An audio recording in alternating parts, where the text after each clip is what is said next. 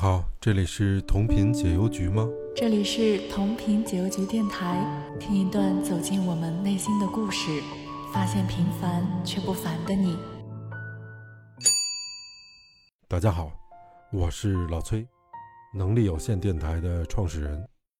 我呀是北京人，岁数不小，几近不惑了。严格意义上来讲，前浪都快够不着了。我应该算浪前那泡沫。人品呢三七开，声音沉稳，但是性格淘气，加上天生胆小，属于地上捡一钱包心里都特别不踏实那种。经历还算丰富，做过语言学院的老师，当过赛车手，视觉中国签约的摄影师。蹉跎的岁月中练就了一点生存的技能。我呢很少写信，所以让我给年轻的自己写一封信，大概不会太难。但写什么，确实该好好琢磨。而我个人呢，在之前选择的路也与多数人不同。但相同的是，大家都有一些坎坷，但正是因此获得了自己独特的生活经历。这一切紧密相连，缺少任何一个环节都不会有如今。自知者英，自命者雄，不必特别在意别人的想法，做自己的英雄，不用证明给谁看，倾听自己内心的声音。所以，自知者不怨人，知命者不怨天。音乐、电影、旅行，这三个东西在我的理解里是环形存在的。当我对所处的地方产生了厌倦，对未知的方向心生向往，便会踏上旅途。而音乐总是存在于各个角落：手机、列车、餐厅和陌生人的吟唱。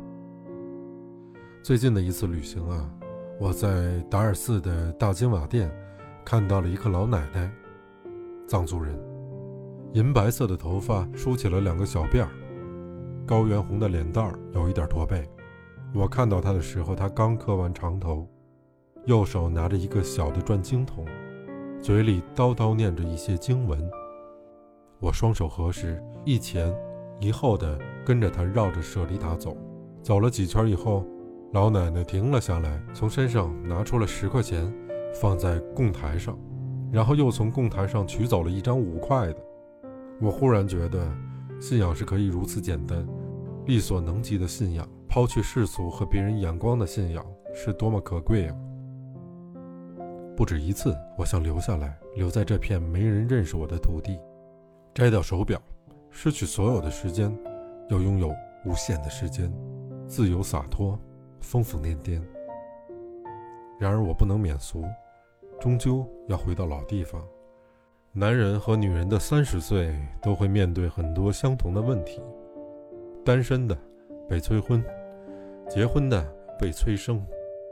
那些催着你的人，都是最爱你和你最爱的人。于是，原本幸福满足的生活开始了焦虑。工作的压力架在脖子上，收入高的为了绩效。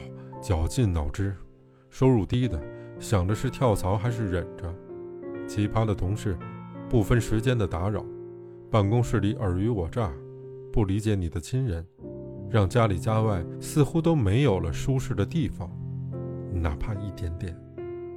而当你想要放弃维护这些关系，让自己快乐时，却思前想后，最后憋在心里。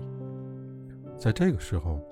男人似乎更容易转移自己的注意力，靠着抽烟、喝酒、爱好，所谓追求理想或者撩妹，做各种各样的事情，让自己躲避这一切。女人却变得出奇的坚强，在事业上拼命，认真规划生活，把日子过起来。我想，男人成熟都晚，三十岁的男人，也许还把自己内心当做一个孩子。而三十岁的女人，已经有了自己系统的规划，准备支撑起一个家。在我童年的时候啊，电视台的数量不多，少到一双手就可以数得过来，所以啊，有很多时间是电台陪伴着我的成长。从评书联播，到外国音乐，从情感夜话到蓝调北京，各种各样的节目几乎从不中断，直到午夜。大多数同学们在讨论着电视里的内容时，电视节目成了常识；我在电台里听到的节目也成了知识，让年少的我有了最早的思考少年的烦恼。那个没有互动的电波世界，另一端到底是谁呢？还有多少人和我一样？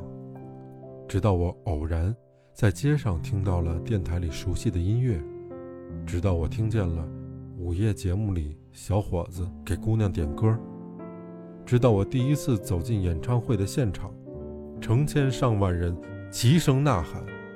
原来，这个世界我不孤独啊！相同的灵魂，一定会在某一天相遇。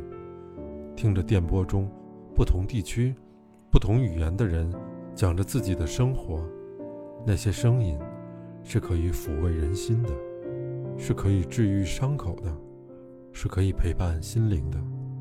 那些声音是我的朋友，记录我们这一代人的声音，记录我自己的生活，记录这个时代的。我们，我们的播客节目叫《能力有限》。嗯，可能大家会问，为什么叫这个名字？这是源于有一次我听天津的一个电台，叫闲板电台，里面有一期节目，嘉宾叫四姐。四姐说他们成立了一个公司，叫能力有限公司。我觉得这个名字特别有趣，后来就起了这个名字。但是在注册的时候啊，这名字还不可以。也许是平台觉得我们谦虚的不够真诚吧，没有通过。后来加了一个“真”字就过了，所以我们叫能力真有限。专辑的名字叫能力有限，取这个名字是偶然，但似乎也表示出了潜意识里我对自己的认识：人怎么可能是能力无限呢？不再少年，轻狂褪去几分。现实的思考就慢慢撑大了比重，所持的信念就需要确实的根据来支撑，而所有的根据都会让我越来越明白自己能力有限。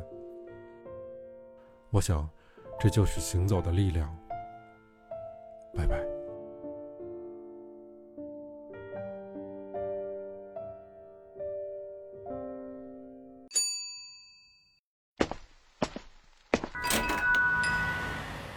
欢迎在评论区与我们互动。如果喜欢的话，请订阅同频解忧局，分享你的精彩故事。